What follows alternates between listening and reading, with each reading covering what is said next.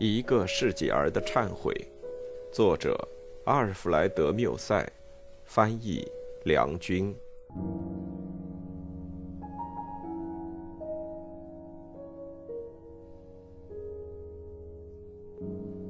第十一章：幸福之夜的永恒的天使呀，有谁能道破你的沉默的意义呢？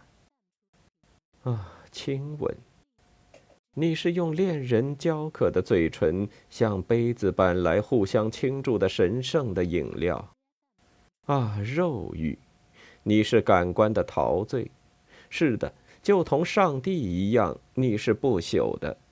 你是人类最大的兴奋，生物全体共同的信仰，万分神圣的肉欲呀！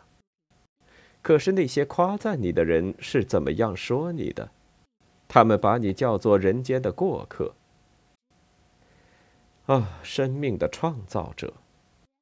他们说你疏忽的出现照亮了他们匆促的一生。这种话本身比临死的人的呼吸还要短促。这真正是追求肉欲的粗人的话。他连自己能活上一个钟头都觉得奇怪。他甚至把永恒的灯光当作从一块小石子蹦出的火花。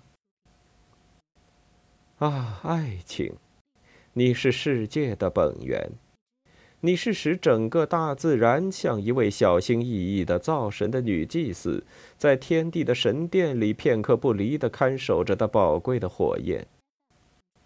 你是众生的原动力，万物赖你以生存。当那些毁灭的精灵要吹灭你时，他们本身就先毁灭了。但有人要亵渎你的名字，我倒不觉得奇怪，因为他们不知道你是谁。那些张着眼睛的人，就自以为面对面见过你。可是，当你找到了你真正的信徒，他们以纯洁的吻来确定他们在人世间的结合。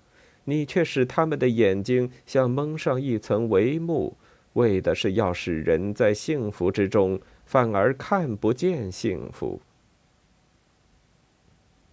但是你们，迷人的欢乐，恬静的微笑，最初的爱抚，怯生生的你我称呼，情娘初次弹琴时的口吃，你们，却是大家可以看得到的。你们是属于我们的，而你们飞翔在请台上的美丽的小天使呀，是你们把那些从神圣的美梦中醒过来的人带回到这个世界中来的。难道你们不是和其余一切东西一样，同为上帝所造？哦，迷人的、快乐的孩子呀！你们的母亲该多么疼爱你们，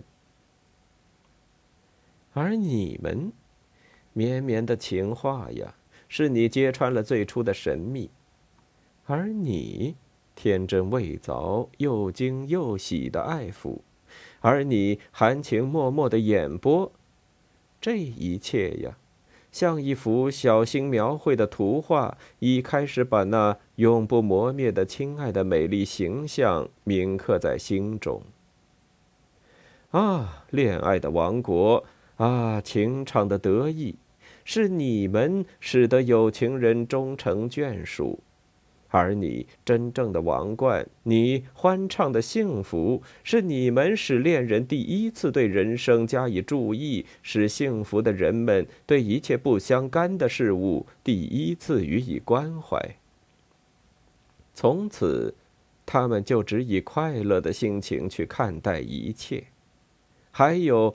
和爱人一起第一次在大自然中的漫步，这一切有谁能够把你们描绘出来？又有什么人类的语言能够表达出哪怕是最轻微的爱抚所包含的深意？倘有这么一个人，正当青春旺盛之年，在某天的一个清爽的早晨，他从情妇家中缓步出来。这时，一只纤纤玉手轻轻地在他背后把那密密的门关上。他虽在走路，却不知身在何处。他眺望着树林和原野。他走过一个广场，而听不见别人同他打招呼。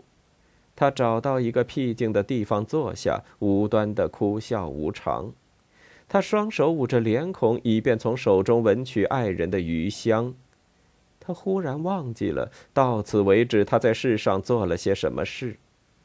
他同路旁的树木攀谈，和从眼前飞过的鸟儿说话。最后，他在人群中显出与众不同的狂乐，然后跪下来为自己的幸福而感谢上帝。